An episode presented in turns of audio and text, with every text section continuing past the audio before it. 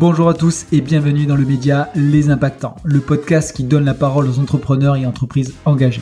Je pars à la rencontre de celles et ceux qui veulent créer l'entreprise de demain, celles et ceux qui veulent avoir un impact sur le futur.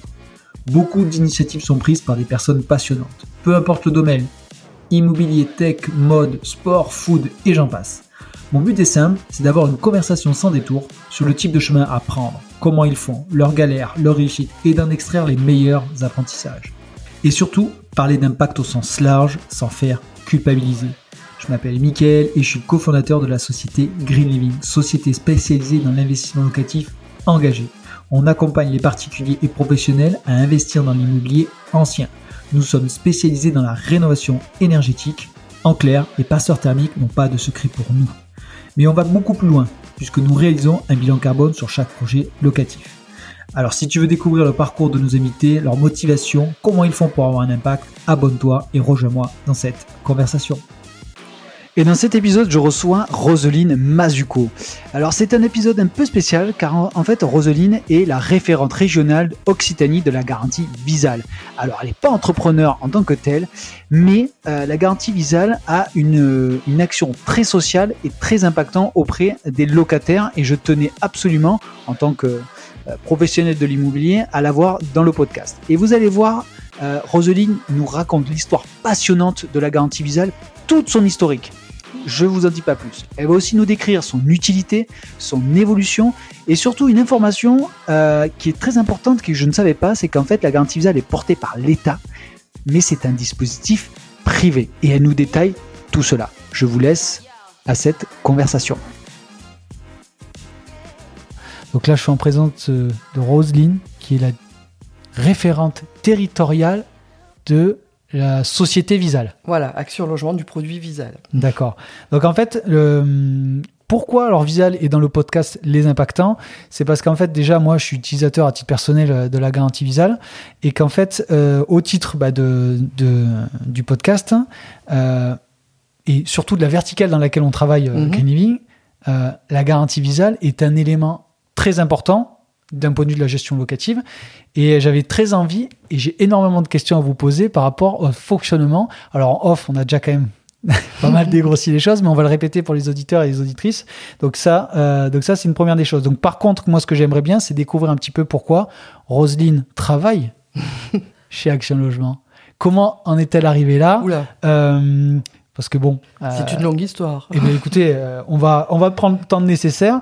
Et ensuite, euh, on va parler de Visal, rentrer dans le, dans le détail, les conditions quand on a un problème, euh, parler mhm. de cas concrets pour les propriétaires, pour les investisseurs. et, puis, et puis voilà le programme. Ça vous va ou pas? Très bien, c'est parfait. bon, la question fatidique de tout début de podcast. Ouais. Roselyne, présentez-vous, c'est à vous. Alors donc euh, moi je suis la référente régionale sur le dispositif Visal depuis euh, janvier 2016, euh, date de la création de ce nouveau dispositif d'action logement. Alors bon, Action Logement et Roseline c'est une grande histoire puisque j'ai fait toute ma carrière dans cette société. historiquement Action Logement c'est le 1% logement. c'est une cotisation obligatoire des entreprises aujourd'hui qui ont plus de 50 salariés. Historiquement c'était des entreprises qui avaient plus de 10 salariés qui versaient une cotisation c'était 1% de la masse salariale de l'année N-1. Bon, c'est passé à 0,45%. Et au fil des années, euh, euh, cette, euh, ces recettes extra-budgétaires qui échappaient au ministère du, logement, du budget, donc on fait qu'on a fait évoluer les dispositifs. Donc à l'origine, c'est financement des logements sociaux, c'est participer à la construction et à l'acquisition de logements des salariés d'entreprise. Donc en fait, on était vraiment orienté salariés des entreprises qui versaient leurs cotisations auprès de Action Logement. En fait, Action Logement, c'était plusieurs euh, organismes collecteurs avec un statut associatif. Et en 2017, euh, Action Logement, euh, tous ces organismes ont fusionné pour former Action Logement. D'accord. Parce que du coup, si je reprends un peu la genèse de, du... C'est 1% logement. Oui. Et donc vous Culturellement, historiquement, c'est le 1% logement. Exactement, c'est ce qu'on discutait un peu en off. Mais du coup, vous, vous avez travaillé sur le 1% logement, la nouvelle version, vous avez tout vécu J'ai tout vécu, j'ai vécu toutes les réformes. Bon, ça me rajeunit pas tout ça. en fait, moi, j'étais chargée de relations entreprises. Je, je m'occupais du lien entre euh, l'organisme collecteur euh, et les entreprises qui versaient leur participation. Euh, il y avait des organismes de concurrents, donc il fallait faire du commercial et leur expliquer qu'il valait mieux qu'ils versent chez nous plutôt qu'ailleurs, etc. Jour où il y a eu plus qu'un seul organisme gestionnaire. Et donc euh, euh, l'idée c'était de développer les dispositifs. Et c'est vrai que quand on a créé le dispositif Visal on a c'est un nouveau métier euh, qui a demandé quand même beaucoup de, de formation puisque notre nos partenaires sont les professionnels de l'immobilier les bailleurs secteur privé euh, qui souscrivent à des garanties loyers impayés. Donc en fait, euh, des entreprises qui cotisaient euh, à Action Logement, je suis passé aux agences immobilières pour pouvoir faire la promotion de la garantie Visal. D'accord. Et les convaincre de, de nous faire confiance. Oui, c'est surtout. Exactement.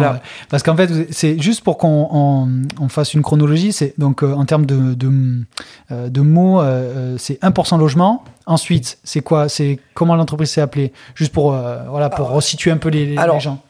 Après, bon, on s'est appelé sur la région Montpellier-Rennes Logement, Siléo voilà.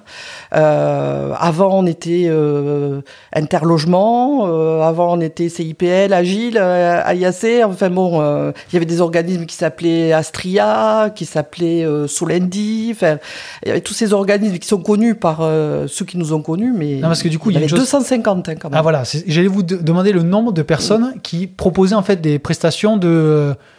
Il y avait 250 organismes collecteurs du 1% logement. 250 Voilà, à peu près. Hein. Après, il n'y en a plus que 125. Voilà, je comprends pourquoi ils ont fusionné. Hein.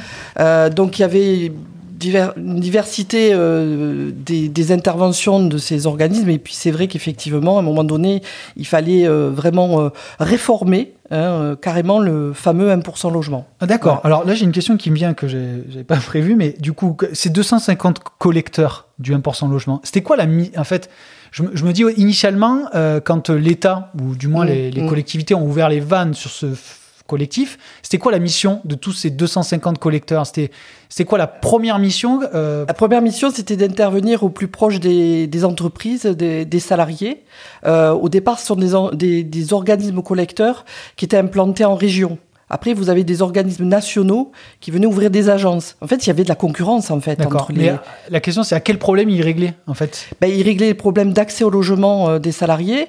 Par exemple, vous aviez un DRH qui nous contactait en disant voilà, j'ai un salarié qui dort dans sa voiture. Est-ce qu'on est vraiment euh, organisme d'utilité sociale donc notre but, c'est de, euh, de faire de l'assistance aux personnes euh, en difficulté, euh, de faire de la prévention aussi pour l'accession à la propriété. Donc on avait, développé, on avait développé un service qui existe toujours aujourd'hui de conseil en financement pour l'accession à la propriété. Euh, on, vous étiez financeur, banque On était aussi, on proposait un prêt à 1% de taux d'intérêt pour compléter le financement. C'est-à-dire que vous aviez des salariés qui nous sollicitaient, on faisait une étude de financement, on travaillait avec différentes banques, on faisait en effet un, petit, un rôle de, courtier quelque part, euh, et on orientait vers telle ou telle banque euh, qui était la mieux placée sur le marché. Je vous parle euh, sur la région Occitanie. D'accord. Hein, puisque c'est ma connaissance, mais ça se faisait un peu partout dans toutes les régions. et nous, on intervenait en complément du financement, parce qu'il faut savoir que ce prêt 1% logement, qui est connu, c'était un prêt constitutif d'apport personnel qui aidait les, emprunteurs à compléter, à boucler leur plan de financement. Ouais, d'accord. Pour ajouter, vous veniez en complément euh, et pas vous substituer à l'apport. C'est qu'il fallait d'abord un apport pour pouvoir prétendre. On était quand même euh, considéré aux yeux des banques, ça dépendait aussi euh, de l'analyse d'une banque. Hein, chaque banque le, système, le même système que le BPI. Le BPI vient en support d'un.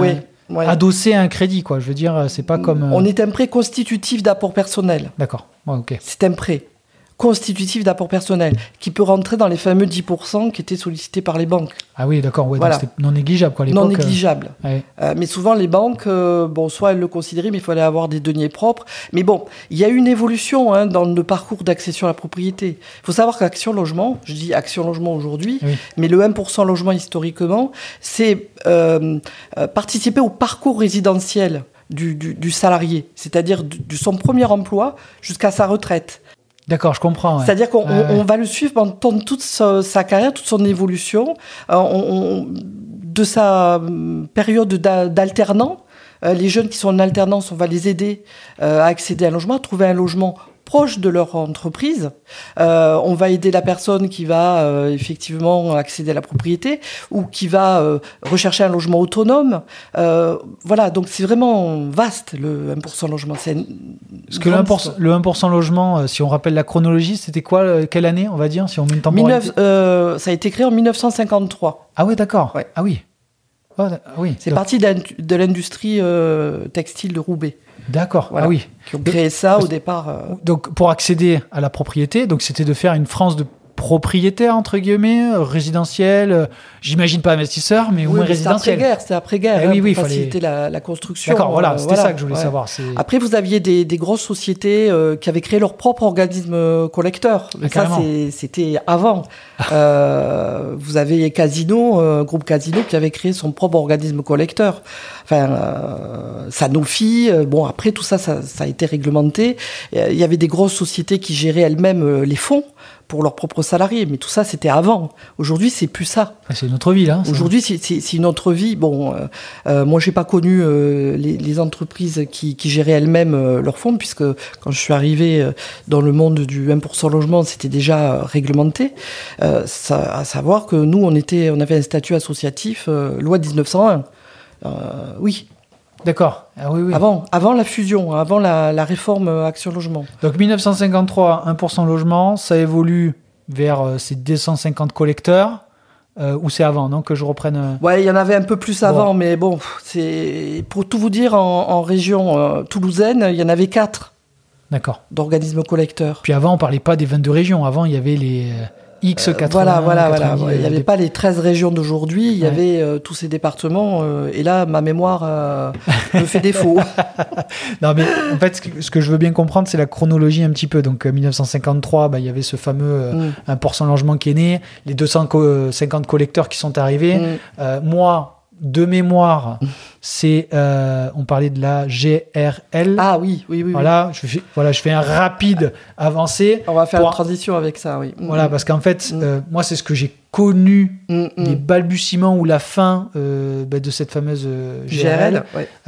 donc en fait, c'est on passe de ces 250 collecteurs, fusion pour réglementer un peu tout ça alors, juste avant de passer la GL, pourquoi on fusionne? C'est parce que pourquoi l'État a voulu réglementer ça? Bah, c'est, bon. il faut savoir que Action Logement, c'est, euh, paritaire. Hein. Vous avez les partenaires sociaux, l'État et Action Logement. Hein. donc, euh, d'accord. C'est paritaire. Euh, donc, en fait, pourquoi on a fusionné? C'était pour optimiser les fonds, tout simplement, pour pas qu'il y ait un gaspillage. Un gaspillage. peut-être peut-être pas l'exprimer euh, dans ces termes-là, euh, mais c'était pour optimiser euh, les ressources. Oui, d'accord. Action Logement. Et que tous les organismes collecteurs fassent la même chose et la même politique de gestion des fonds. D'accord. Oui, une euh, optimisation. Euh, euh, même si avant il y avait une réglementation. Une bonne utilisation des fonds ouais, publics. Je dis pas qu'elle a été mauvaise l'utilisation, mais il fallait éviter, arrêter ces, histoires de concurrence entre les organismes, parce que qu'est-ce qui intéressait les entreprises, c'est qu'on puisse solutionner les besoins en logement de, de, leurs salariés. voilà. Alors, il faut savoir que dans les produits du 1% logement, il y avait la participation au financement des logements sociaux, donc on avait des, des réservations pour faciliter l'accès au logement des salariés. Ils étaient, euh, on pouvait leur trouver des logements dans le parc social en priorité. Et puis après, il y avait la, tout ce qu'on appelle le locapass. Oui. Vous, avez vous aviez l'avance locapass qui existe toujours, le financement du dépôt de garantie et la garantie locapass.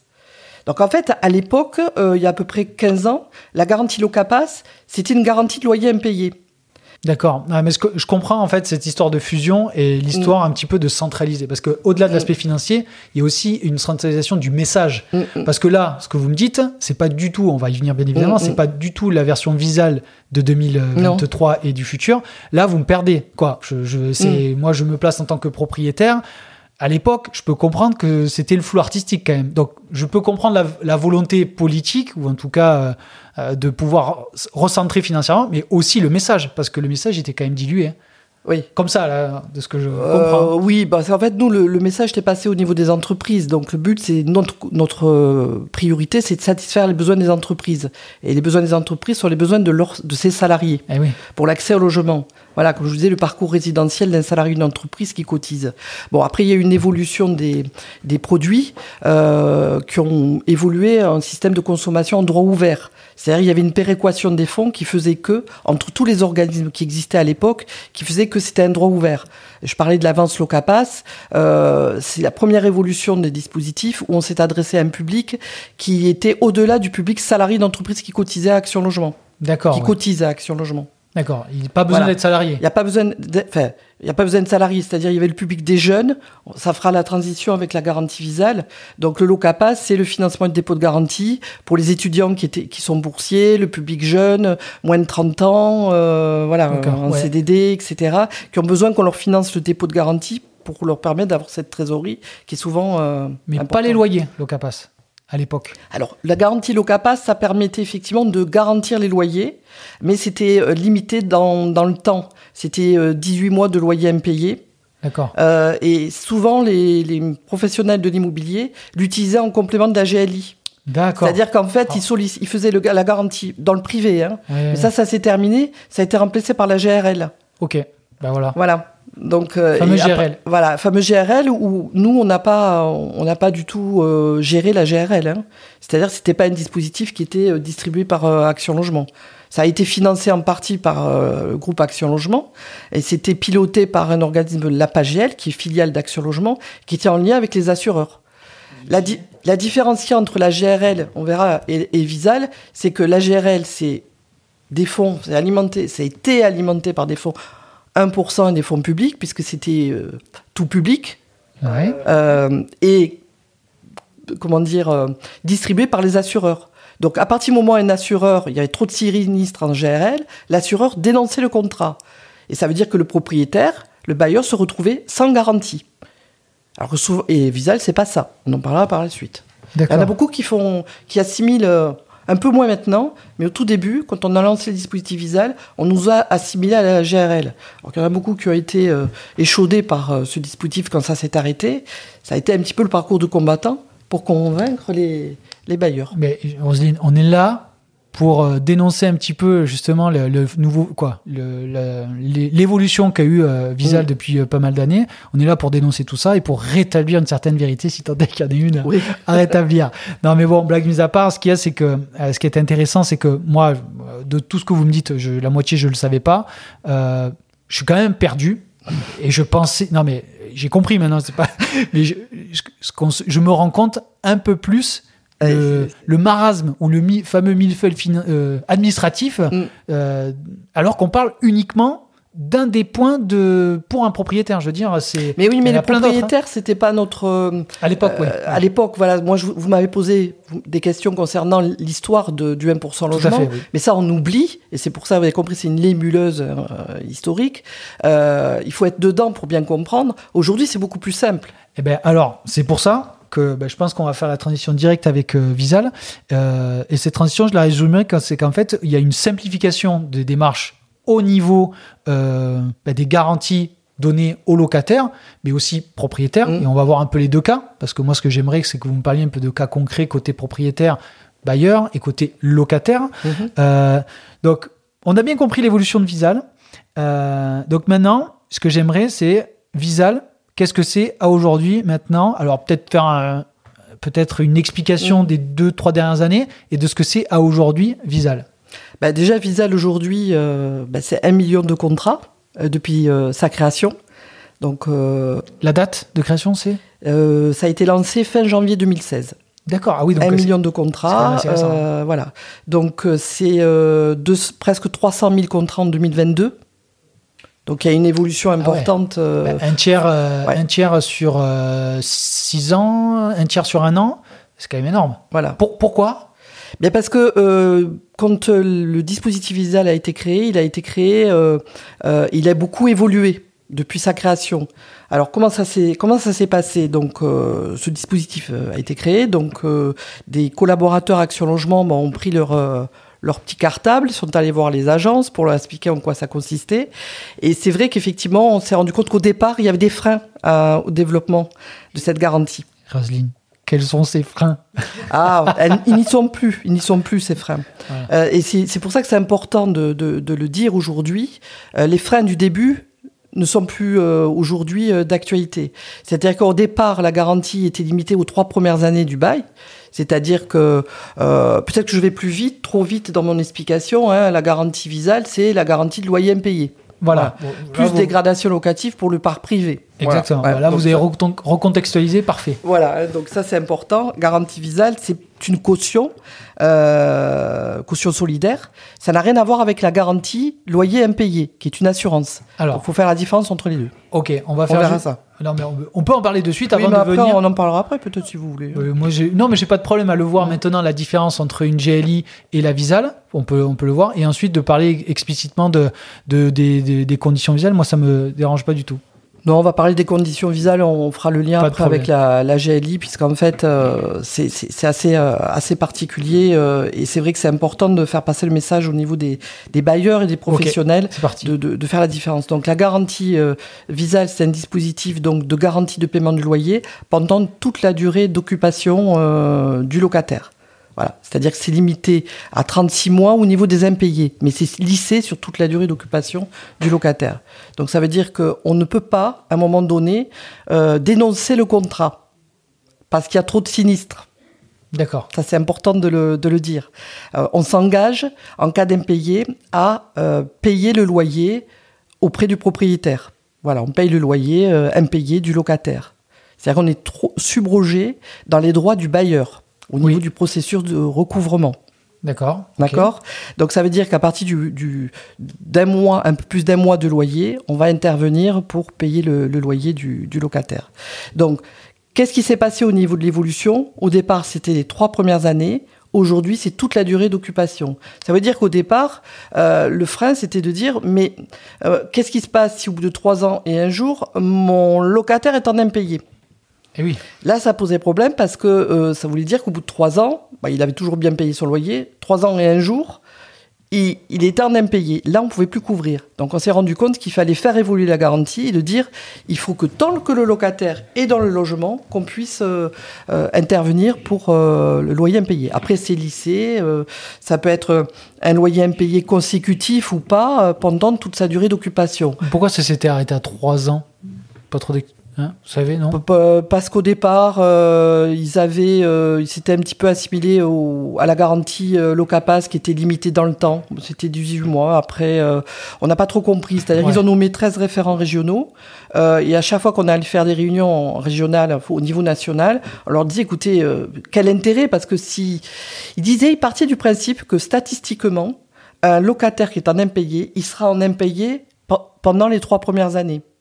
Donc s'il n'est pas en impayé trois premières années, ben, ça veut dire qu'il aura, euh, il sera toujours à jour de ses loyers. Donc ça veut dire qu'il a pas de coup, il peut pas avoir de coup dur après trois ans. Voilà. Alors on a dit, ça peut arriver un accident de la vie bah, et on se retrouve embêté. Bon, c'était, euh, il parlait des statistiques, c'est-à-dire c'était euh, marginal à ce niveau-là. Bon, après ils se sont rendus compte qu'il fallait faire évoluer et ça a évolué. Alors le frein aussi, c'était au départ, c'était que le loyer impayé.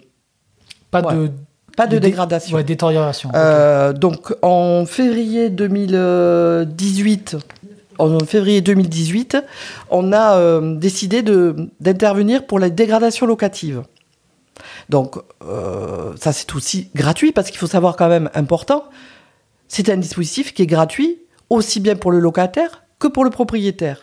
Dans la dégradation, on hésitait parce que c'est quand même des ressources, des fonds euh, qui sont gratuits. Il faut, provisionner au niveau national. C'est quand même il y a des enveloppes action logement qui sont définies. Euh, s'il y a trop d'impayés aussi, eh ben ça va être un petit peu compliqué. Ah bah oui. Donc, il faut pouvoir gérer aussi euh, tout ça, faire des, provisions. Et ces provisions se montent à combien, là, que ce soit pour les loyers, vous savez pas? Ça, c'est. On ne sait pas ou c'est confidentiel? C'est confidentiel. Non, mais voilà, il n'y a pas de problème. Donc ça, on ne peut pas.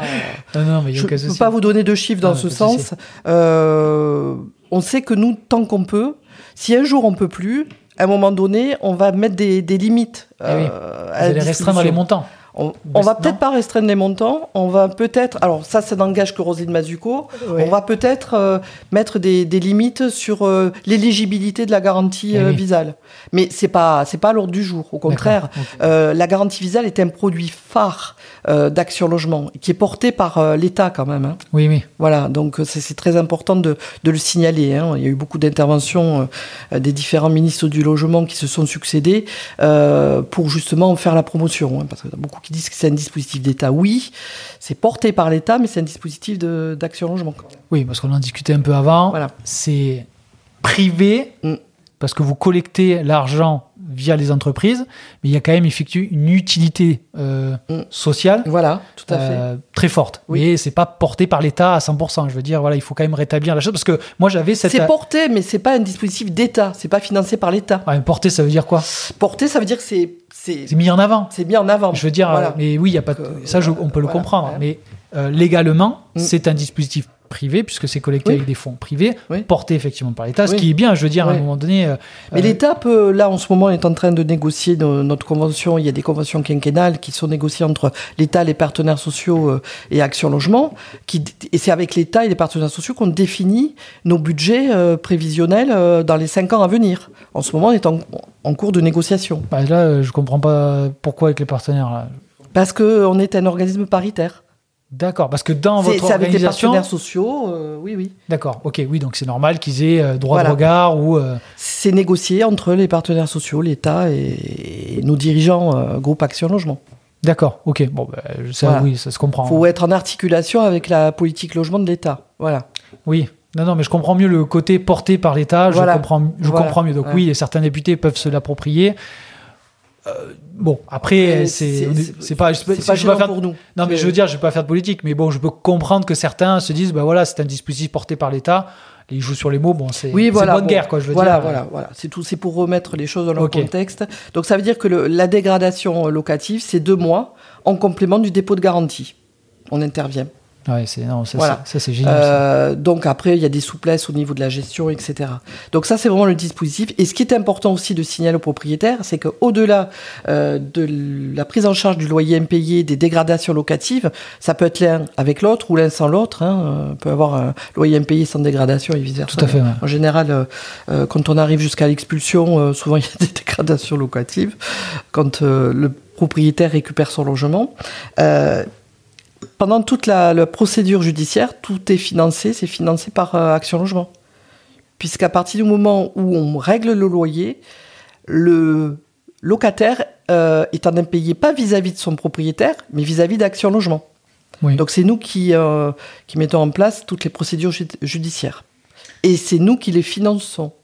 Voilà. Ouais, ça, ça, ça je, ben, on va parler d'un cas concret tout à l'heure. Effectivement, nous on, nous, on le voit à titre personnel aussi euh, au sein de Living, où on a dû faire appel à Visal. Et effectivement, c'est vous qui portez euh, le préjudice, en tout cas. Nous, on est là en, Ouais. en backup avec la fameuse messagerie. euh, on suit. Oui, nous, on vous demande tout Voilà. simplement de mettre à jour. euh, Exactement, d'actualiser le dossier, voilà, le été, dossier, il y a eu un trop perçu, pas trop perçu, Voilà. il a est-ce qu'il est en place ou pas Voilà, en place.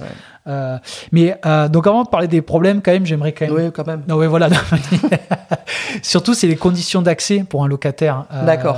Et qui sont éligibles Alors, Voilà. donc là aussi, il y a une évolution au niveau du dispositif. Donc, euh, vous avez, je crois, il y a deux publics. Alors, ce qui est souvent, ce qu'on retient souvent, c'est que la garantie Visal, c'est uniquement pour les moins de 30 ans. Et, ben, Oui, mais ça a évolué, ça. Mais ça a toujours été les moins de 30 ans et les plus de 30 ans. Ah, Sauf que euh, les plus de 30 ans, c'était beaucoup plus restrictif. Alors, si je reprends les moins de 30 ans, ouais. donc c'est tout public, quelle que, quelle que soit la situation professionnelle. Salarié, étudiant. euh, étudiants, Ouais. salariés, euh, euh, Pôle emploi, garantie jeune. bon, après, on- je vais vous expliquer comment on calcule le montant de la garantie, parce que quand même, il faut avoir des Ouais. ressources pour, pour- so- en dehors des étudiants, des alternants, ça c'est à part. Donc, en fait, ça peut être un fonctionnaire aussi, qui a moins de 30 ans. C'est vraiment élargi au niveau du public. D'accord. Quelle que soit la situation professionnelle, on était ayant droit au dispositif à la garantie visale. Bon, il y a quand même des conditions de ressources. C'est ce qui fait. Il n'y a pas les conditions de... Ouais, bon, on va en parler, ça dépend. Comment on interprète les conditions de ressources C'est- C'est-à-dire que, euh, par exemple, pour l'étudiant et, et- l'alternant, euh, c'est un forfait de 600 euros en région Occitanie. Enfin, en région Occitanie, euh, en dehors de la région Île-de-France. D'accord, oui. Parce que les, les de France, c'est. Euh, Paris de France, c'est 800 euros. Et le reste euh, de la France, c'est 600 euros. Donc, c'est 600 euros un forfait pour un étudiant, un alternant qui a moins de 30 ans, de 18. On ne va pas garantir les moins de, 18 ans, hein, les mineurs. Euh, pour de 18 à 30 ans révolus, étudiant alternant ou si les services civiques, c'est un forfait de 600 euros. D'accord. Voilà. Au moins c'est clair. Au moins c'est clair. Après, quand on a moins de 30 ans, euh, en fonction de cette situation, si on est salarié, euh, si on est aussi, euh, on va prendre Pôle emploi, où il faut avoir des, comment dire, un justificatif de ressources, là on va calculer 50% des ressources qui sont justifiées. Je gagne 1000 euros, bah, j'ai une garantie de 500 euros, pour être clair, simple. D'accord. Ah oui. Voilà. Bah, c'est très bien. Donc euh, on va prendre euh, les, la CAF, etc. Euh, mais après, je veux dire, nous, notre rôle, c'est de faire une garantie. Après, c'est le bailleur qui décide ou pas de, prendre le, profil qu'on lui présente. Bien sûr. Mais donc ça veut dire que si la personne gagne 30 000 euros à l'année, je divise par deux, ça fait 15. Euh, c'est-à-dire qu'elle a potentiellement entre 1000 et 1300 euros euh, de loyer garanti euh, par mois. C'est 1300 euros maximum, puisque la, garantie visée est plafonnée à 1300 euros. Ok. D'accord Donc pour avoir 1300 euros, il faut gagner 2600 euros. D'accord. Ouais, voilà. Très bon exemple. Ben, parfait. Donc quand on fait une demande, ça c'est pour les moins de 30 ans. Après, je vous expliquer comment ça marche pour pouvoir faire la demande. donc les moins de 30 ans, c'est ça. Après, dans le cadre de la loi Elan, les propriétaires bailleurs qui signent un bail mobilité oui. Euh, bah, ils sont tous éligibles. Tous les locataires qui, qui, rentrent dans le cadre de la réglementation du bail mobilité, donc y compris les plus de 30 ans. Hein. Euh, bail mobilité, c'est quand on fait une formation professionnelle euh, temporairement sur un secteur géographique, on a besoin de se loger temporairement. Donc voilà. je ne veux pas vous faire la, réglementation euh, du bail mobilité. c'est pas le but. C'est pas, le, pas but. le but. Autrement, si je Mais c'est bien de dire qu'il est éligible par contre. Voilà. Parce qu'il y en a certains qui ne le savent pas. Donc, tous les candidats qui signent un bail mobilité sont éligibles à la garantie visale. Éligibles. Après, le montant de la garantie, toujours pareil, est en fonction des ressources. En dehors euh, des étudiants, des alternants, des services civiques. D'accord. Voilà. Après, vous avez les plus de 30 ans. Quand on dit 30 ans révolus, c'est 31 euh, ans maximum. Et, 40, 50, 60 Alors, pour les plus de 31 ans, au départ, on était euh, restrictif. pardon. C'est-à-dire qu'il fallait être en mobilité professionnelle, c'est-à-dire au sein d'une même entreprise ou du même groupe, on était en mutation. Ça veut dire que celui qui est en mutation, qui a plus de 30 ans, il est en CDI confirmé. Donc ça veut dire que les plus de 30 ans qui étaient en CDI confirmé, en dehors de la mobilité professionnelle, de la mutation, mobilité, on ne pouvait pas intervenir. Mais ça, ouais. On ne pouvait pas, je parle à l'imparfait, au, au passé. Oui. Euh, et on pouvait intervenir pour les plus de 30 ans qui étaient en période d'essai. D'accord. Ou les intérimaires qui avaient signé un contrat d'intérim depuis moins de 6 mois. bon, ça devient un peu compliqué. Hein. bon. De... Euh, bon, mais ça, de toute manière, le site Visa est très bien fait. Il y a des simulateurs, sachant qu'il y a une différence entre le moins de 30 ans et le plus de 31 ans. Mais depuis juin 2021, on s'est rendu compte que Action Logement, c'est quand même, euh, euh, on travaille avec les entreprises, on continue à travailler avec les entreprises qui nous, qui nous versent leurs cotisations, leur participation à l'effort de construction. Et au sein de ces entreprises, il y a des gens qui ont plus de 31 ans, qui sont en CDI confirmés, qui à un moment donné ont un accident de la vie, divorce, ont besoin d'un logement. Et on s'est rendu compte que ben, ces gens-là, on ne peut même pas les garantir. Et pourtant, ils sont issus quand même d'entreprises qui cotisent. Donc ça veut dire que en juin 2021, on a fait évoluer euh, l'éligibilité des plus de 31 ans à ceux qui gagnent euh, minimum 1500 euros net. Alors quand je dis 1500 euros net, pour être plus simple, c'est l'équivalent de 2000 euros brut. D'accord, ok. Oui, c'est bien. C'est vrai que 1500 euros net, souvent, la question qui se pose, c'est mais 1500, c'est net à payer, net fiscal, euh, impôt déduit. Bon, vous prenez le salaire de base brut, 2000 euros. Et j'ai envie de dire que si vous êtes deux dans le logement, il suffit qu'il y en ait un des deux qui soit éligible. D'accord. Voilà. Ah, ça c'est bien. Donc ça couvre euh, l'autre personne qui est hors scope. Euh, voilà. Un des deux est éligible. Et euh, on, va, prendre en compte le demandeur, c'est celui qui est éligible. Bien sûr. Et le co-titulaire qui n'est pas éligible, mais il sera pris en compte dans le calcul de, la garantie visale. Ah, ça, une il y a beaucoup, beaucoup de, de souplesses qui sont encore méconnues aujourd'hui. Euh, et c'est pour ça qu'on est sur le terrain, qu'on va voir les, professionnels, qu'on communique un maximum. D'accord. Et du coup, je fais juste une parenthèse parce que bon, c'est vrai que nous on a des, des biens en gestion, version colocataire. S'il y en a deux, qu'il y en a une qui est pas éligible ou un qui est pas Oui. éligible, ça fonctionne ça aussi. Oui, à partir du moment où ils signent un bail en commun. Exactement, oui, oui, tout à fait. Ça, on est d'accord. ouais. Hein on en discutait tout à l'heure, Voilà. mais oui, oui, Ouais. c'est la, la particularité. ouais. Voilà. Deux colocataires, alors euh, ils, sont, ils peuvent être co-titulaires du bail, qu'ils soient mariés, pas mariés, copains, enfin, je veux dire importe. co-titulaire du bail, ça nous est égal. Euh, un des deux est éligible, on, on fait la garantie pour, euh, pour les deux. D'accord. Euh, donc là, on a vu les conditions d'éligibilité pour les locataires. Mais euh, du coup, je voulais quand même qu'on aborde le côté euh, propriétaire, les conditions d'éligibilité. Si... Quelles sont-elles? Alors, euh, le propriétaire, bah, c'est un propriétaire euh, qui est propriétaire d'un logement euh, du parc privé est éligible à la garantie visale. Si c'est un propriétaire qui a eu recours à une subvention ANA, il est éligible aussi. Mhm. Parce qu'on dit que c'est les logements non conventionnés. Oui. si c'est important, hein. Ouais. Il y a beaucoup de propriétaires qui font appel à, à l'ANA pour euh, financer les travaux, pour pouvoir Ouais, après mettre en location. Ils sont éligibles. D'accord. Voilà, c'est considéré comme du, du privé, euh, éligible au. hum, Il faut signer un bail euh, loi euh, juillet 1989. Oui. Oui, oui. Oui, je fais, une petite révision. hein. Euh, il faut que ce soit la résidence principale euh, du locataire. Ouais. Voilà. Euh, c'est tout. Ouais, côté propriétaire, il n'y a pas propriétaire, il trop n'y de a pas conditions, grand-chose, il n'y a ouais. pas trop de conditions. Il faut simplement que le locataire, son locataire, puisse euh, obtenir le visa certifié au plus tard le jour de la signature du bail. Ouais, alors ça, justement, vous avez fait une question, Mm. c'est qu'en fait, nous, euh, ce que moi j'ai pu m'apercevoir dans mon expérience, c'est qu'en fait, euh, Visal, c'est bien, mais quand vous avez les conditions euh, locataires et que ben, propriétaire, euh, il y a les conditions qui sont réunies, c'est quand même, il y a quand même une procédure à respecter, Mm.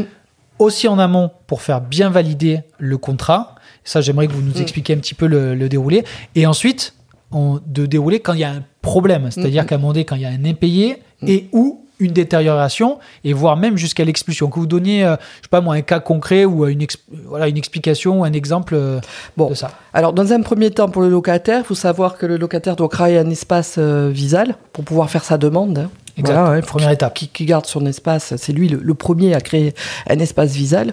Et faut noter que la création d'un d'un Mhm. visa, numéro visa, quand même, est assez rapide Oui. pour un locataire. Parce Ouais. que euh, on est là attiré aussi par des euh, euh, projets portés par l'État, Mm, mm. mais aussi il faut reconnaître que ce dispositif euh, euh, visal, euh, c'est pas genre il faut une semaine, Non. deux semaines ou trois Bah, semaines de le but. traitement. Le but, c'est qu'effectivement, que vous avez un propriétaire ou une agence immobilière qui doit signer un bail, euh, rapidement, euh, il faut qu'elle soit sûre que le visa soit bien certifié.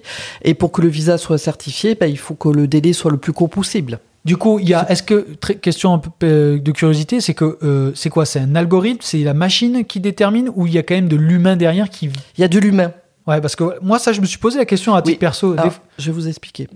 Je vais vous expliquer comment ça se passe. C'est très très bonne question, effectivement. Vous- Comme ça, euh, pour moi, c'est tellement évident que Oui, oui, je- oui. j'oublie parfois certains éléments je importants. suis là pour ça. Ah, voilà.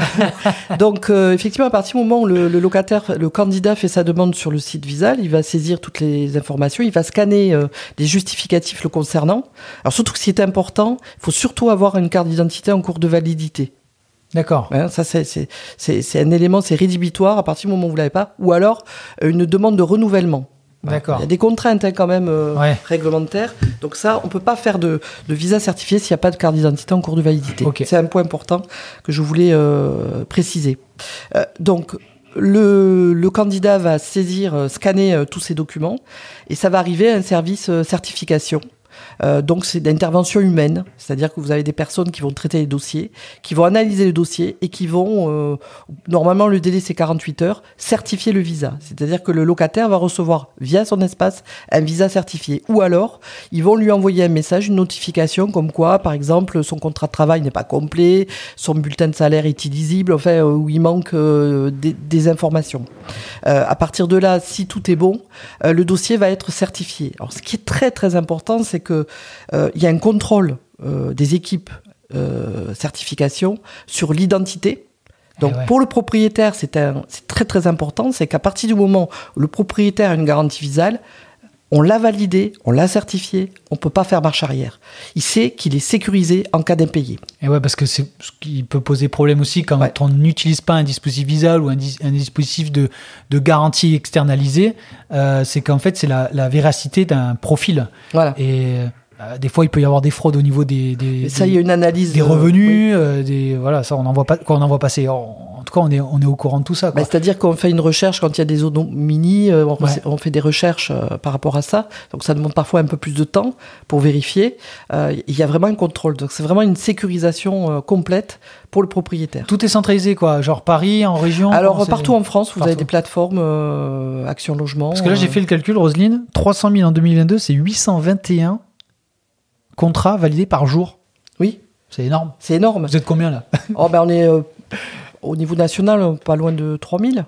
Et le certif. euh, Ah, service- pas- alors j'ai pas la, Non, vous avez pas les chiffres Bon, des grave. ressources humaines. Non, mais ce que je veux dire, ce que je voulais dire, c'est que c'est- c'est mais il y a c'est- des c'est pas- équipes. c'est- ce que je veux dire, c'est que c'est quand même énorme. C'est énorme. C'est énorme. C'est-à-dire pour traiter 800 euh, contrats à jour, c'est rien que nous déjà quand on a quelques-uns par jour, c'est il faut quand même c'est de l'administratif, il faut vérifier, il faut bon, c'est il n'y a pas que saisir sur un, un- un- un- de l'informatique. Il y a un contrôle, oui, tout à fait. Ben, C'est-à-dire qu'on nous sollicite beaucoup, nous sommes sur le terrain et nos partenaires euh, nous sollicitent pour euh, faire activer les, les- les certifications. Bon, il y a des périodes comme ça où c'est plus, plus que 48 heures, Oui. en période de vacances, donc on est pas mal sollicité. Nous, on a un accès privilégié au service pour que les dossiers soient traités en priorité. Non, mais déjà, même est même, j'ai envie de dire, 3-4 jours. Je veux dire, même s'il y a 2-3 jours de plus. On passe de 2 à 4. euh, Bon, euh, je pense pas que. Mais sachant qu'aussi, euh, dans le dans l'outil, dans l'espace visal du, du candidat, on lui demande à la fin s'il a trouvé si- s'il a trouvé un logement à la fin. D'accord, ouais. Donc, euh, si mais oui, il est traité en priorité. D'accord, et oui, parce que c'est-à-dire qu'il doit donner une réponse Si mais non, à l'agence voilà. ou au propriétaire. en Normalement, direct, ça quoi. fait monter le dossier en, en catégorie prioritaire. Ok, donc certifié rapide comme l'éclair, magnifique, Mm. par des équipes euh, en région. Mm. Ensuite, il donne le numéro Visa au propriétaire ou à l'agence, Voilà. au professionnel Voilà. immobilier. C'est ça? Donc euh, voilà, il donne le numéro et après, bon, mais c'est l'agence qui a un mandat de gestion euh, qui va euh, créer son espace. Donc les ADB, les administrateurs de biens, vont Mhm. créer l'espace et tous les lots vont être sur le- l'espace de, de l'administrateur de biens. Ou alors si c'est le propriétaire particulier, c'est lui qui va créer son espace. Il va créer son espace comme on crée les espaces euh, classiques. hein. Non, non, euh, pour l'avoir fait Euh, en perso et en pro, euh, c'est très facile. Euh, hein. Voilà, hein, donc euh, il crée son espace et à partir de là, ben, à partir du moment où il a le visa, le numéro de visa, ça commence par V, 100 et quelques, Mm. il met le numéro et il met le nom du candidat, ce qui apparaît sur euh, son visa certifié. Exactement, ouais. Ça, c'est très important à Euh, faire. ouais. Voilà. Et aussi, la- ce qui est important de savoir, c'est que pour le propriétaire ou l'agence, euh, il vérifie, il peut vérifier sur l'espace que ce document est bien conforme. Exact. Voilà. Donc, on- est-ce que le document il apparaît directement sur son espace? Est-ce qu'il est conforme ou pas? Oui. Puis il continue, il va saisir euh, l'adresse, euh, il va répondre à quelques questions euh, euh, classiques. hein. Est-ce que c'est la résidence principale, euh, etc. Est-ce qu'il y a une clo- clause résolutoire sur le bail Mais c'est Oui. des baux euh, Oui. classiques, euh, etc. Mais oui, il continue jusqu'à ce que apparaisse euh, le projet de contrat de cautionnement qui valide et là il peut signer son bail. Et qu'à partir de là, il peut signer son bail. Voilà. Quand toutes ces vérifications ont été faites et que le- Voilà. le, propriétaire. a checké Normalement, c'est au plus tard le jour de la signature du bail. Mais on Ouais. s'est rendu compte. Alors, ça, c'est vraiment euh, une tolérance à ne pas abuser de cette tolérance parce que souvent, euh, il y en a qui abusent, c'est au-delà de 10 jours. C'est-à-dire qu'on laisse quand même une tolérance de 10 jours pour transformer le visa en contrat de cautionnement. Mais moi, je dirais que la, la sagesse, c'est de transformer le contrat euh, avant la signature du, du bail. On ne sait jamais. Eh ben oui. Eh Parce oui, que oui. si vous signez le bail, que vous le faites après, et on ne sait jamais, il peut y avoir un bug, il peut y avoir un problème, ou peut-être le, le- le- le locataire aura supprimé son compte, donc le visa va plus apparaître. Enfin bon, Oui. voilà. Je dis, la, la- la sagesse, c'est ça. Ok. Donc là, euh, ben, du coup, on peut rédiger le bail. La location se fait. Bon, ouais. Et Voilà. puis nous, on ne demande plus rien. hein. Je veux dire, ça se Oui. fait sur, euh, sur l'espace, c'est entièrement digitalisé, il apparaît sur l'espace Bah, validé, point à la ligne. Exactement. Fr- Franchement, pour être un utilisateur euh, depuis pas mal de temps, ben, ça, bon, on, vient- on l'a résumé en quelques minutes, mais honnêtement, ça se fait très facilement. Euh, et puis bon, euh, pour avoir sollicité vos services Mm. aussi, donc je peux aussi jugée personnellement de, leur, de leur activité. Donc elle est au rendez-vous, ça, il n'y a pas de, pas de débat. Et ensuite, bon, bah, le locataire fait sa vie. Alors là, oui, c'est vraiment important. C'est-à-dire que euh, notre rôle aussi, c'est d'alerter les, les agences euh, ou les particuliers, puisque bon, on travaille aussi avec euh, les chambres des propriétaires et des copropriétaires pour qu'ils puissent accompagner leurs adhérents. Hein, aussi, Ouais, les UNPI, non les... Euh, les UNPI, oui, Ouais. effectivement, Euh, puisqu'on a une convention nationale avec l'UNPI euh, national, donc on décline un petit peu notre communication en région. Euh, parce qu'un propriétaire particulier, c'est un petit peu euh, compliqué pour lui. C'est facile de transformer son, visa certifié en contrat. Après, il faut vraiment qu'il soit rigoureux Et c'est ça. pour assurer le suivi en cas d'impayé. C'est-à-dire il y a un délai. Comme pour tout dossier, il y a un délai de euh, déclaration. Alors là, justement, il va falloir être précis. Mm. Un impayé, max deux mois, c'est ça? Voilà. Un mois, un mois et demi. Parce que nous, on a fait une déclaration, il fallait attendre. Vous allez me reprendre. Hein. Il faut attendre. Parce qu'il y a partiel et total. Oui. Ah, eh oui, On non, va non. pas perturber les auditeurs avec le partiel et le total, mais Alors, faisons un cas total. ouais, on va prendre total. Ouais, ok. Ouais. Euh, C'est-à-dire qu'il faut attendre un mois d'un impayé révolu, 100%. C'est-à-dire, je vais prendre un chiffre rond, 1000 euros. Donc le 1er mars, le 5, entre le 1 et le 5, le locataire doit payer. 6, 7, 8, 9, 10, on s'aperçoit qu'il ne paye pas. On attend la fin du mois de mars, on s'aperçoit qu'il n'a pas payé. On a jusqu'au 15 du mois suivant, donc le 15 Alors. avril, pour déclarer. Est-ce que c'est ça? Alors, on va dire que le premier Je sens que je vais me mois, faire gronder là. on, on- on- on va dire, on va, rester- on va être simple. Restons Soyons, simples. soyons simples. On va dire que le premier mois, c'est la survenance de l'impayé. Alors, survenance, ça veut dire impayé. Le premier impayé. Votre Ouais. Locataire. à quel moment? C'est-à-dire, moi, si. Eh ben, il y a une date d'exigibilité du loyer. Ouais, le 5. Moi, c'est Voilà, le si 5. Eh ben, le 5, vous constatez. Alors, l'exigibilité, c'est le 5. Ouais. Donc, à partir du 5, vous constatez l'impayé quand? Le 6, le 7, le 8, le 9 Ah bah moi le 6 ils ont une relance. Bon, hein. Voilà, donc le 6, le 5, euh, le 6, vous vous rendez compte qu'il y a un impayé, donc euh, vous allez sur, vous faites une relance simple. Vous contactez le locataire, vous n'intervenez pas au niveau de Visal. Le premier mois, vous faites rien. Ça peut être un accident. Il peut être euh, Un retard. Un retard. Ça arrive, hein, euh, voilà, il était en vacances, il a Tout pas. à fait, ouais. voilà. Donc ça, c'est le premier mois, ce qu'on appelle la survenance. Bon, il règle le problème, tout va bien. On laisse tomber Visal, on n'en tient pas compte. Next. Le deuxième mois, donc on était le 5 mars, d'accord? Le 5 avril, donc le 6. Le 6, là, il n'a toujours pas, pardon, il a toujours pas payé. Là, ça devient sérieux. Le mois de mars, hein. Non, avril. Avril, d'accord. C'est à échoir. Les Oui. loyers sont à échoir. Oui, oui. hein, parce qu'il y a à échoir ou à terme échu. Mais dans le privé, Bon. c'est à échoir. Restons simples. Ouais. Donc, le 5, le 6 mars, il n'a pas payé, vous faites une relance simple. C'est la survenance. Le 6 avril, il n'a toujours pas payé. C'est le deuxième mois, là. Deuxième terme. D'accord, il a toujours pas payé. Oui, d'accord, ok. Là, ça devient sérieux. C'est-à-dire que vous lui envoyez une lettre recommandée, une mise en demeure à régler sous huitaine, sous 15 jours, à partir du 6. Exact, ouais. Voilà. Et entre le 6 et le 6 du mois suivant, donc le 6 avril et le 6 mai, vous avez ce délai-là pour constituer votre impayé sur votre espace visal. Ah, je pensais que c'était 15 jours, moi. C'est 15 jours pour la mise en demeure. Ah ouais, d'accord. C'est 30 Ouais. jours à, part- à partir du 6, de la date d'exigibilité. Il y a 30 jours pour constituer l'impayé. Donc, Parce je... qu'il- Et au bout de 15 jours, il peut peut-être vous régler si vous lui envoyez une, une, euh, Exactement. Donc en fait, je vais résumer quand même pour, qu'on, pour synthétiser, c'est qu'en fait, le, du 1, du, le loyer du mois de mars, il paye pas, on fait une relance normale. Mm. Deuxième mois, avril, il paye pas, on a 15 jours pour faire une mise en demeure. Et ensuite, à partir du 15 de ce... De, on sait 15 plus 30 ou à partir du 6 plus 30 6 plus 30. 6 plus 30. Donc La veut- date d'exigibilité que vous avez inscrite sur votre espace. Donc ça veut dire qu'en gros, entre le 1 mois et quelques jours, on va dire un mois et quelques jours, jusqu'à, on va dire, donc entre 40 et 70 jours, on va dire à peu près, Mm. on déclare euh, l'impayé à Visal. Oui. Si, Oui. si, si tant est qu'il n'est pas payé. hein. Si tant est qu'il n'est pas payé. Voilà. Donc ça veut dire que, bon, on va dire au bout de deux mois, Voilà, à deux 60 jours, Voilà. euh, vous déclarez l'impayé. Et à partir du moment où vous déclarez l'impayé, vous allez, à ce moment-là, comme on vous a rien demandé pour le contrat de cautionnement, là, on va contrôler la véracité de vos, votre déclaration. Eh oui, oui. pour obtenir le contrat de cautionnement.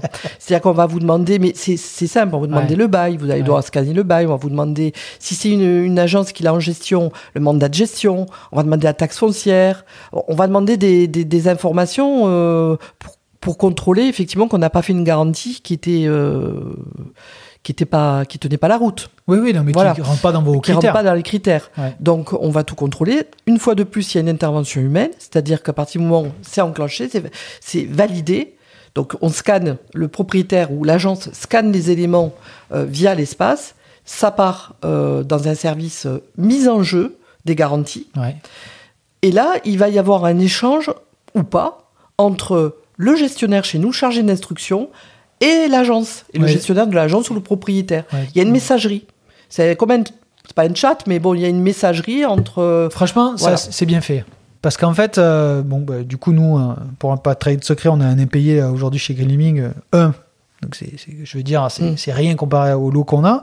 Mais par contre, euh, c'est euh, une messagerie où on a des relances quand euh, on, il manque un document. Oui, voilà. Euh, Vous recevez des, des relances, Ah ouais, des ouais. notifications. C'est-à-dire que ce qu'il faut savoir, c'est voilà, il y a un échange entre, Ah, entre ouais. les- le service euh, instruction des mises en jeu et le, le bailleur. Il y a, c'est- il y a des choses, pour, là je parle d'utilisateur Oui, pour le oui, coup, oui. c'est qu'en fait il y a des, même une FAQ, parce que moi il y a des choses Oui. que je comprenais pas. Oui, oui, oui. Et donc cette personne, alors je pense que me dit en gros, Mickaël va voir à la FAQ quoi. En Oui. gros, on te l'a déjà dit quoi. Donc non mais j'ai trouvé ça rigolo parce que des fois par facilité on a tendance à écrire le message. Oui, oui. Est-ce que euh, je mets ça Est-ce que ouais mais en gros euh, va, va- va voir là-bas et mais c'est bien parce qu'en fait la FAQ elle est bien faite. Oui, oui, il y a toutes Et les si on- questions ouais. euh, concrètes. Euh, puis euh, je, pense que vous- si cette FAQ est là, c'est qu'il y a eu. Ce sont des questions récurrentes qui Exactement. sont posées par les, les- Voilà. les bailleurs et ils ont tendance effectivement à, à ne pas aller sur cette foire aux je questions. plaide et- coupable.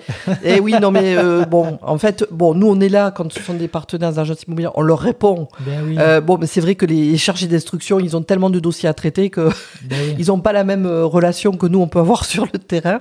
Euh, voilà. Bon, ce qu'il faut savoir qu'à partir de deux mois d'impayé, après il faut au fil de l'eau. Ce qui est intéressant de savoir, c'est que l'impayé, bon, c'est à partir de deux mois. Ouais. Donc vous êtes réglé à partir du moment où tout est bon, vous allez recevoir, enfin le, le bailleur va recevoir une quittance subrogative. C'est un, un document qu'on envoie pour valider sont que le propriétaire est d'accord, Oui. ce qu'on a bien compris.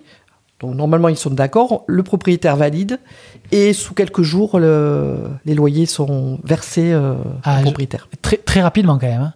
Oui, Je, je- oui, oui. Bah, bah, c'est très rapide à partir du moment où Ah on respecte euh, La dire, procédure. la procédure. A- Elle est simple la procédure. Ouais. On on a mis en place des outils, euh, des fiches d'aide euh, à l'actualisation, des, fiches- des fiches d'aide à la, à la première euh, primo-déclaration, à la dégradation locative. On a vraiment fait évoluer parce qu'on s'est rendu compte qu'on n'était pas peut-être toujours à la portée d'un particulier euh, qui, une fois de temps en temps, il a un impayé et c'est- c'était pas évident. Même pour les agences, c'était pas évident. Moi, j'avais une question par rapport aux APL quand vous avez une déclaration Mm. d'impayé.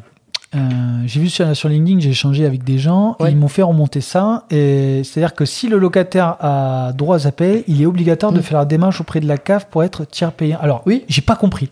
Oui. Alors, j'avais hâte de vous poser cette Bah, question. C'est-à-dire que euh, on, on- on le conseille fortement, puisqu'en fait, en cas d'impayé, on a moins d'impayés à partir du moment où euh, le, la CAF est versée directement au bailleur. Ouais. C'est-à-dire que le, en cas d'impayé, si la CAF est versée directement au bailleur, en cas d'impayé, on ne va intervenir qu'au titre du, qu'au niveau du résiduel. Mais de ce que j'avais compris de la question de la personne, c'est qu'en gros, euh, on- euh, quand on avait une garantie visale, on ne pouvait pas. de- le propriétaire devait toucher Oui. les C'est en ça. direct, C'est ça, le tiers payant. le tiers payant. Mm. Mais du coup, euh, moi, pour moi, c'est que quand il y a un impayé qu'on doit avoir le tiers payant et pas Non, non. tout le temps. Non, tout le temps, Tout le temps. tout le temps.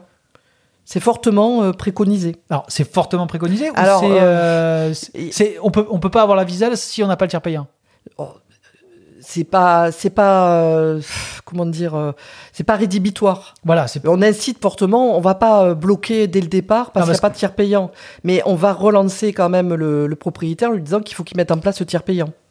En cas de, quand il y a un impayé qu'on constate euh, que la CAF est versée, euh, l'APL ou l'allocation logement est versée directement au locataire, on va conseiller fortement au, au bailleur de, de, de faire un tiers payant. Non, parce que là, de ce que On va pas le pénaliser. Oui, j'ai bien Mais compris. nous, c'est une question de, ressources, de- Alors. de, provision financière. Euh, Pour être honnête, euh, cette phrase, donc euh, sur LinkedIn, je cette question, je l'ai prise. Je me suis dit, en fait, il faut absolument, c'est interdit de d'avoir la visale si on n'est pas tiers payant.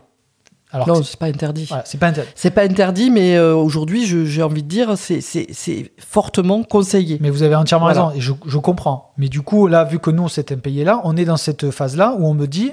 oui, mais là, ils vous ont demandé de faire le tiers payant. Exa- ce Et qu'on ça, a c'est fait. normal. Eh ben, ben, voilà. Non, mais voilà, parce que Ils vont pas vous pénaliser, ils vous, ils vous demandent de le faire. Bon, ben, très bien. Non, mais c'est ce que je, c'est ce que je voulais avoir comme précision parce qu'en fait, j'avais l'impression que c'était, euh, euh, ben, que c'était un frein et qu'en fait, on faisait pas bien les choses. Quoi. Non, mais quoi. bon, effectivement, c'est pas, on le dit pas, on le, enfin, on le, faut- on le conseille, voilà. Oui, non, mais vous avez raison de le laisser. Euh, sachant que euh, ce qu'il faut savoir, c'est que euh, quand vous avez un impayé avec Visal, vous n'avez pas besoin de déclarer l'impayé à la CAF. D'accord, ok. Voilà, contrairement à. C'est vous qui vous en chargez? euh, oui, puisque nous, on est subrogé dans vos droits, Eh dans les oui. droits du bailleur. Eh oui, oui. Donc, euh, voilà.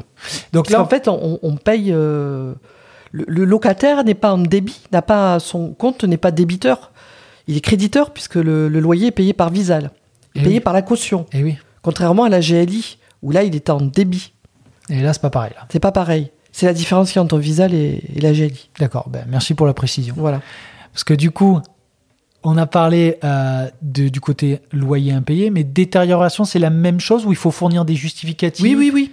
Il Euh, faut fournir des Parce justificatifs. que ça, j'ai jamais eu le cas, donc je peux pas. Mais du coup, est-ce qu'il y a, il y a des choses à bien euh, quand même Euh, valider bon, bah, de toute manière, ce qu'il faut savoir, c'est qu'à partir du moment où vous avez un, état des lieux contradictoire, Oui, bien sûr. état des lieux sortant, vous avez Ouais. déclaré la sortie, vous avez deux mois Oui. pour faire la, la démarche. Mais si vous n'avez pas tous les documents, souvent euh, le frein, oui, mais j'ai du, du mal à avoir les devis, les entreprises, etc., etc.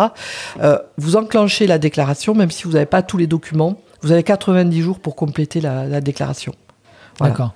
Donc euh, en fait, euh, c'est sur devis au départ, et après on va vous demander les factures, bien entendu. Bon, ça, ça, ça me paraît normal. ouais. Voilà, c'est des dégradations euh, causées par euh, le locataire. euh, euh, dans les détails, je pourrais vous dire, ce sont les dégradations, euh, euh, pas du mobilier, hein, pas les pas les meubles. C'est... Ça, c'est exclu les meubles? Oui, c'est exclu les meubles. C'est que ce qui est mobilier, euh, c'est-à-dire euh, Euh, immobile. Immobilier, je voilà, veux dire, voilà. les murs. Oui, les murs, D'accord. dégradations. Ah, les meubles, je pensais que c'était compté quand même. Non. D'accord. Et du coup, on fait comment s'il y a une détérioration meuble? On... Bah, les meubles, c'est dans du meublé. Ouais. Si c'est dans du meublé, euh, bah, vous avez le dépôt de garantie euh, qui est de deux mois dans du meublé. Et Ouais. prenez votre ouais. dépôt de garantie pour ça. hein. D'accord, ok. Nous, on pas. intervient en complément du dépôt de garantie. Alors, la question qu'on nous pose souvent, euh, pour les dégradations locatives, euh, j'ai le, mon locataire qui n'a pas payé mon dernier mois. On propose au, au propriétaire de- d'utiliser son dépôt de garantie qu'il a eu au départ, à l'entrée dans les lieux, pour financer le dernier mois Et, et d'utiliser la garantie visale pour euh, les dégradations qu'il y a. euh, D'accord. Ouais. Oui, c'est plutôt. euh, plutôt Il y a une souplesse hein, aussi par rapport à ça. Non, mais c'est bien de le préciser parce que souvent on pourrait dire que ben, ce type de service, voilà, c'est les règles, la démarche, mais il y a aussi. Non, non, on La vie. s'adapte, euh, c'est Ouais, la voilà. vie, oui, on s'adapte, euh, on essaie de- d'avoir une certaine souplesse dans la limite du raisonnable quand bien même. sûr, ah oui, oui. Parce qu'on peut pas faire n'importe quoi. Il y a la notion de vétusté aussi qui rentre en ligne de compte par Eh oui. rapport à déterminer le montant de la, des dégradations. Eh. Euh, euh, si vous avez, vous faites un état des lieux entrant où euh, le logement est entièrement rénové, vous mettez bon état, ils vont prendre en compte la vétusté par rapport à l'âge oui. de- du logement. Si c'est état neuf, on va prendre l'état neuf de, de la date de l'état des lieux entrant. Parce qu'en termes de mobilier, il y a souvent il y a un peu le, le combat de la cuisine, c'est-à-dire Ah, le meuble sous évier fait partie des, de l'immobilier. de l'immobilier. D'accord, donc voilà, Ouais. parce que souvent ça peut avoir euh, une. Bon, hors électroménager, Ouais, ouais. j'imagine, voilà, non mais bon. euh, Mais après, bon, c'est vraiment du cas par cas. Ouais, et voilà. là, aujourd'hui, euh, ne gérant pas l'instruction des dégradations, je peux vous donner les grandes lignes. Oui, Après, c'est vrai que c'est très très vaste hein, euh, en fonction des. Il y a plein de choses qui peuvent euh, intervenir dans le cadre de la dégradation. Moi, depuis tout à l'heure qu'on discute, moi je me dis qu'il a la garantie visa. Alors bon, on a discuté en off, je vous ai dit tout le bien que je pensais de cette garantie. C'est quoi les défauts? C'est quoi les inconvénients il n'y a pas de défaut. je comprends pas. Il n'y a pas de défaut. Alors, Il y en a bien, il y en a bien quand même. Euh, Qu'est-ce qu'on reproche à Visa là aujourd'hui? Bah, certains reprochent le côté euh, euh, inhumain Inhumain? La digitalisation, de ne pas avoir quelqu'un au bout du fil, c'est-à-dire euh, il y y a des, beaucoup d'agences nous font le reproche de ne pas avoir quelqu'un en ligne. C'est pas évident hein, aussi de, Alors- de communiquer via la messagerie pour s'exprimer. Alors ça, c'est vrai que, alors vous- c'est vrai que vous, vous mettez le doigt dessus. Alors bon, nous on est quand même assez digital, donc c'est vrai que peut-être ce frein-là on le voit pas, on le Mm. ressent pas en Mm. tout cas. C'est pas une friction que j'avais analysée, mais par contre pour les avoir appelés euh, plusieurs fois, Ap- oui. bon, il faut attendre un peu. Mais après, Oui. est-ce que c'est grave euh, au vu du service qui était apporté, C'est pas grave. quoi, je, je veux pas minimiser, mais oui, c'est un frein, mais je, je le mettrai pas. Euh, Après, Fort. euh, il faut savoir qu'Action Logement, on a une hotline qui sont niveau, vers- euh, niveau 1. Ouais. Donc ça veut dire que s'il y a un problème sur un dossier, euh, effectivement, euh, ça se fait euh, via la messagerie avec le chargé d'instruction. Ouais, parce Alors- qu'il faut préciser quand même, vous, vous êtes, euh, Roselyne, euh, Mm. référente euh, Mm. ré- régionale, Oui. mais quand même, là, j'ai oublié de préciser, on est quand même accompagné Oui. de Sabrina, qui est la, la on va dire, Euh, euh, L'interlocutrice, la correspondante euh, départementale. directe. Euh, oui, oui, qui est en lien avec les agences, effectivement. Donc, non, mais ce qu'il faut aussi préciser, c'est qu'il y a donc, ce type de profil, Sabrina, de postes, qui, eux, sont en direct avec les, les ADB, les, les- les administrateurs de biens, Oui, oui, oui. euh, et qui, quand on la sollicite, donc euh, en Et l'occurrence, moi je, je discutais avec Sabrina, euh, c'est que c'est pas genre 24-48 heures, c'est souvent dans la journée où on a des réponses, des Voilà. retours, un échange. C'est-à-dire qu'on est très proche de, de nos partenaires. Euh, on apporte, nous, un service de proximité. Ouais. Euh, et on, v- on, on souhaite aller à l'encontre des, des agences, euh, même celles qui n'utilisent pas, pour, pour leur expliquer que c'est simple, quoi. Ouais. Qu'on est là et que si c'est un blocage, l'aspect euh, digital, on est là aussi. Si par exemple le chargé d'instruction n'a pas répondu en temps réel, en temps et en heure, nous ou s'il y a un problème d'interprétation, si la personne n'a pas réussi à s'exprimer, euh, à expliquer sa problématique, euh, on va essayer de comprendre, euh, de, dépatouiller un petit peu le dossier pour pouvoir intervenir à, à ce niveau-là. Ok. Je pense qu'on a balayé pas mal de choses, mais par contre, ce que je voulais vous poser une, question, c'est. J'aurais peut-être dû le poser un peu avant, mais un peu les chiffres de Visal, c'est-à-dire, moi, je me posais la question, je, je me demande le taux d'impayé que vous avez. Est-ce que, par non, mais est-ce que c'est déjà un chiffre que vous, pouvez euh, divulguer Alors, ou- euh, c'est pas vraiment un chiffre que qu'on qu'on nous indique euh, Ouais. au niveau national, parce qu'on n'aime pas trop indiquer euh, l'impayé, mais il Pourquoi pas. Je vois pas. Qu'est-ce qu'il y a de, Euh, je sais de pas, secret que- là-dedans Il est de 5%. euh, les derniers chiffres que j'ai eus, il est de 5% au niveau national. Pourquoi pourquoi il n'y a quoi, pas un taux d'impayé élevé? Pourquoi? Parce que les agences, les bailleurs, c'est pas parce qu'ils ont un visa certifié qu'ils vont faire systématiquement, euh, ils vont accepter la candidature. Ils vont quand même regarder le profil. Eh bien sûr. Eh oui, oui. Donc c'est pas une obligation, hein, la garantie visale. Oui. C'est un outil. C'est un outil complémentaire pour euh, rassurer le propriétaire. Mais moi, la plupart des agences, euh, ben, ils vérifient quand même que le dossier tienne la route. Parce que on pourrait là, si on peut prendre le service à moitié, on pourrait envoyer les documents, vérifier la véracité des documents, du profil et ne pas prendre la visale.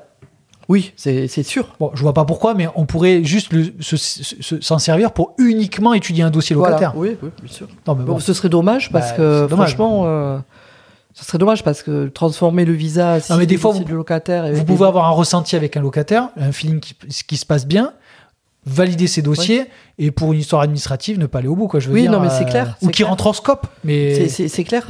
ouais.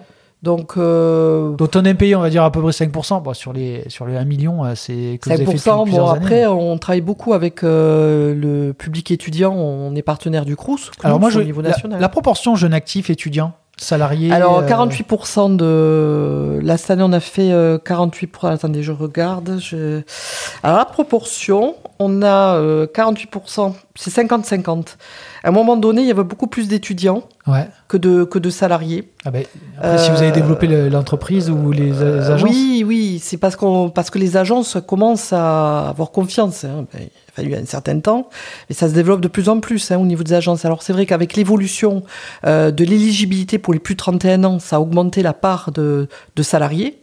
Euh, mais notre but aussi, c'est d'augmenter la part de salariés, euh, puisque c'est, en fait notre mission Parce que c'est ça. Du coup, c'est quoi la résistance à aujourd'hui? Ou du moins ce qu'on vous dit, euh, je sais pas moi, sur le terrain de- des agences ou Bah, des les agences euh, nous font part de, de leur fonctionnement habituel avec la GLI.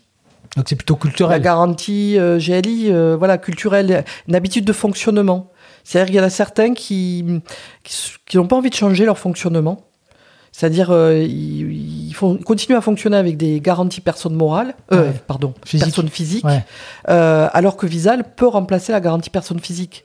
C'est-à-dire que nous, on n'est pas en concurrence avec la garantie loyer impayé proposée par les assureurs et payée par les propriétaires. Oui, ça il faut le dire. ouais. Donc euh, c'est c'est pas gratuit. Surtout qu'en plus la GLI, euh, ben, c'est pas les mêmes critères. Ah, ils sont drastiques, hein. Ils sont drastiques. Trois fois le montant du loyer. certaines GLI ont, se sont un petit peu adaptés parce que par rapport à Visal pour pouvoir euh, nous contrer un petit peu. Bon, nous, il n'y a pas de souci. Hein, on n'est pas, on n'a pas euh, euh, pour mission de, de, de, garantir tous les tous les loyers. Hein. Oui. Euh, la GLI a sa place, nous on a notre place. Nous, le but, c'est d'intervenir quand la GLI pouvait pas intervenir. Ouais, j'ai compris. C'est ce que j'allais vous dire, c'est que moi je le vois plutôt comme un complément de un profil que Ouais. Visal peut couvrir, que les JLI peuvent couvrir. Voilà. Après, il y a aussi une chose, bon, euh, moi je pense que vous avez pas osé le dire, mais moi je mets les pieds dans le plat, Mhm. c'est que aussi il y a les GLI, euh, il y a des, voilà, des, pas des, je sais pas comment on peut dire, rétrocommission ou rétrocession Mm. annuelle ou je sais pas mensuelle. Donc c'est vrai qu'il peut y avoir un intérêt financier de certaines agences que je peux comprendre. hein, Il n'y a pas de, Bon, et oui, c'est vrai qu'effectivement, la GLI, c'est une assurance, c'est marchand. Hein. Voilà, exactement. un, un dispositif qui est gratuit, qui parfois, le fait d'être gratuit, ça nous porte préjudice. Ça a des effets euh, parce qu'on dit où est le loup On vous dit. Euh, euh, oui, voilà, quand- c'est l'État. Si c'est l'État, euh, du jour au lendemain, ça peut s'arrêter. En fait, non, ça va pas s'arrêter. C'est-à-dire que demain, ça peut s'arrêter, oui, mais sur les futurs contrats, pas les contrats qui sont en cours. Ouais, Il n'y a pas de rétroactivité quoi. Voilà. Euh, contrairement, on en parlait peut-être, je sais pas si c'était en off ou Au téléphone. euh, là, euh, la GRL, euh, quand la GRL s'est arrêtée, euh, c'était des c'était des contrats d'assureurs qui ont été euh, dénoncés euh, quand il y a eu l'arrêt de la GRL. Ça veut dire que les propriétaires se sont retrouvés avec des locataires qui étaient en MPI ou qui ont été en MPI, qui n'ont pas pu être transférés en GLI. Parce que la GLI, pour faire une GLI, il faut que le locataire soit à jour de ses loyers pendant globalement six mois. D'accord. Ouais. Hein? Donc euh, Ouais, bon, c'est pas évident. euh, c'est pas évident. Donc euh, ces, ces propriétaires se sont retrouvés embêtés, alors qu'avec Visal, si Visal un jour ça s'arrête, c'est pas le cas hein, puisque c'est un produit phare Action Logement.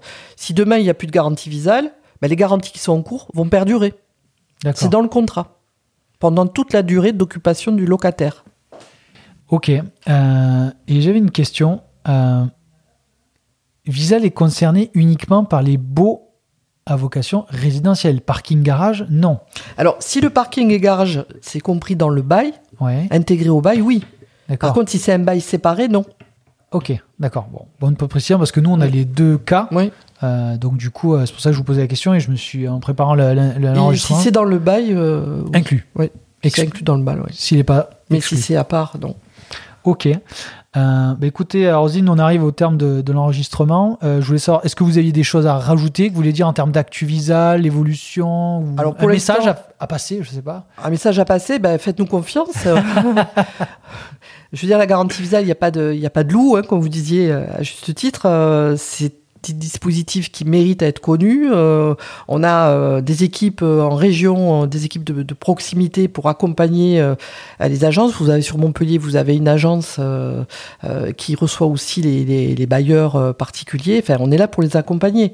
Donc, faut pas avoir peur de, la garantie visale. Vous avez sur le site, on a fait évoluer ce site, vous avez des, outils. Donc, il, faut consulter la foire aux questions aussi. Après, on peut tout améliorer, mais honnêtement, Ouais. euh, Mais je pense que là, on est au summum euh, de l'amélioration. Je pense. Je sais pas ce qu'on pourrait faire d'autre.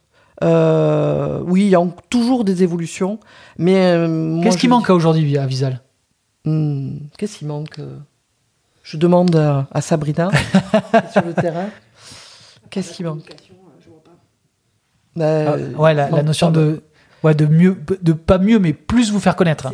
plus se faire connaître, euh, plus nous faire confiance et euh, pas nous fermer la porte quand on contacte les agences pour euh, parce qu'on fait on fait aussi quand même euh, des démarches commerciales. Hein, euh, ouais, bien sûr. ouais. euh, mais il y a des agences qui veulent pas entendre parler de nous. D'accord. Il y a des agences qui sont complètement réfractaires, Ouais, notamment euh, sur c'est- Montpellier. ah, c'est ouais, c'est étonnant quand même. hein.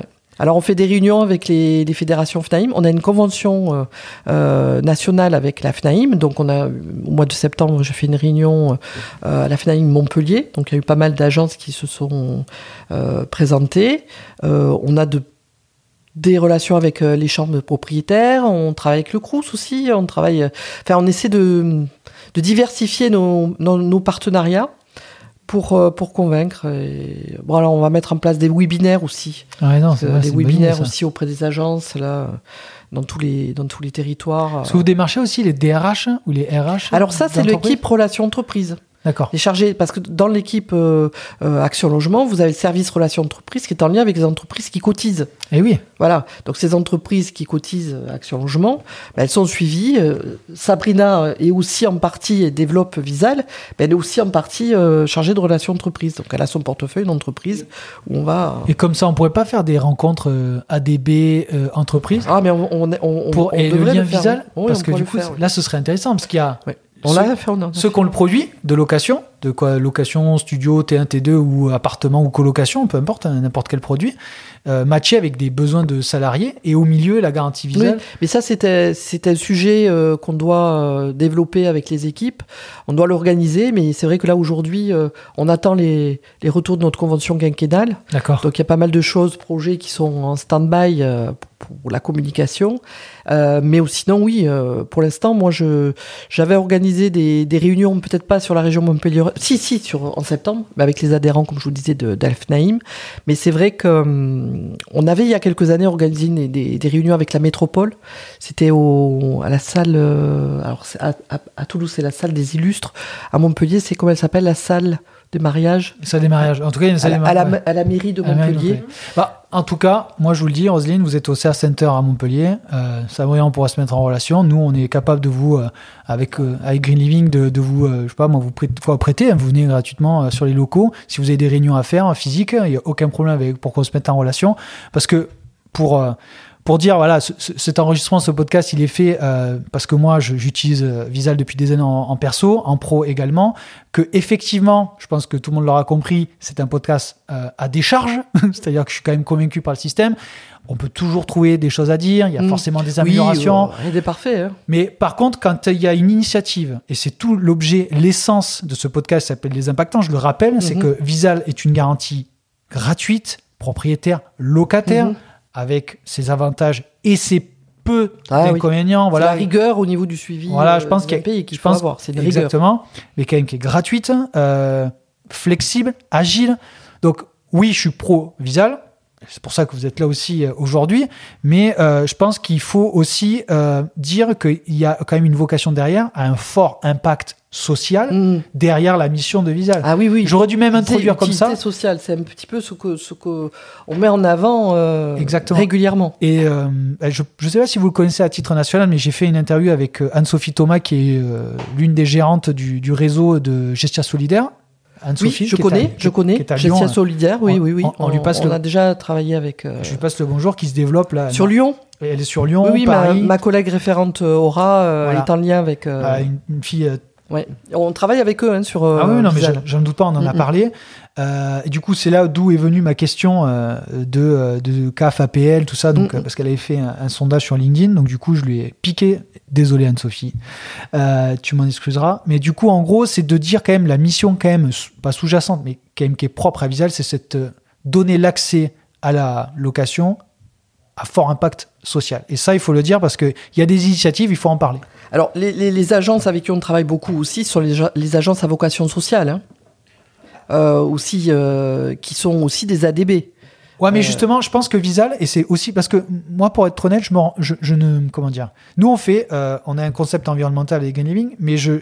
Je me range pas dans la casquette de Gestia Solidaire d'Anne-Sophie. Mm. Anne-Sophie, elle fait, euh, par son concept, beaucoup de social. Mm. Mais je pense que le fait que vous, vous soyez là, Mm. c'est de dépasser ce cadre-là Oui, oui, oui, social. bien sûr. Parce que euh, ça donne accès, moi en tout cas je le vois, euh, je- ça donne accès, en fait ça nous donne accès à des profils qui sont hors scope de GLI et NCO Voilà, c'est ça. et qu'en fait sont, ben, pourquoi ils ne- n'auraient pas accès au logement en fait? En, en- en clair, euh, quand le dispositif Visal a été créé, c'est qu'on a constaté qu'il y avait quand même 90% de la population euh, qui était en situation précaire au niveau de l'emploi, Exactement. notamment les jeunes. Voilà. C'est pour ça qu'on parle beaucoup des jeunes. Donc ce dispositif a été fait essentiellement pour, les, pour faciliter l'accès au logement des jeunes. Euh, les, les- les jeunes, bon, et puis les CDI en période d'essai. Et CDD Euh, euh, il faut savoir une chose, c'est que la particularité aussi du Visal, c'est qu'on on peut intervenir, on fait une garantie Visal pour les promesses d'embauche. Ouais. Parce que tant que vous n'avez pas signé votre contrat de travail, vous n'avez aucune, euh, situation euh, Stable. stable à présenter au bailleur. La promesse d'embauche, on fait une garantie visale. Ah, Dans les trois, trois mois qui précèdent la signature du contrat, la date d'effet du contrat. Ça, c'est quelque chose que j'ai oublié de, de signaler. Mais en fait- C'est très très important. La promesse d'embauche. Ah, c'est énorme. Faciliter la mobilité professionnelle aussi. Ouais. Vous avez trouvé un emploi en dehors de votre, de votre département, de votre région. Vous avez besoin de vous loger. Et le, le problème, le frein, c'est euh, c'est le lien entre emploi et logement. Tout à fait. ouais. Voilà. Et, là, on est vraiment dans notre, dans notre vocation euh, sociale, utilité sociale. Bon, Roselyne, je crois que si on devait résumer, On ferait un débat. euh, Ah ben là, je, vois qu'on on- on partait. euh, On est parti là. Mais c'est hyper intéressant. Mais je pense que voilà, pour respecter un peu le cadre du Oui, oui. podcast. Mais euh, par contre, ce qui est simple, c'est où est-ce que les gens peuvent vous contacter? Est-ce qu'on contacte plutôt Sabrina, plutôt Ro- Roselyne?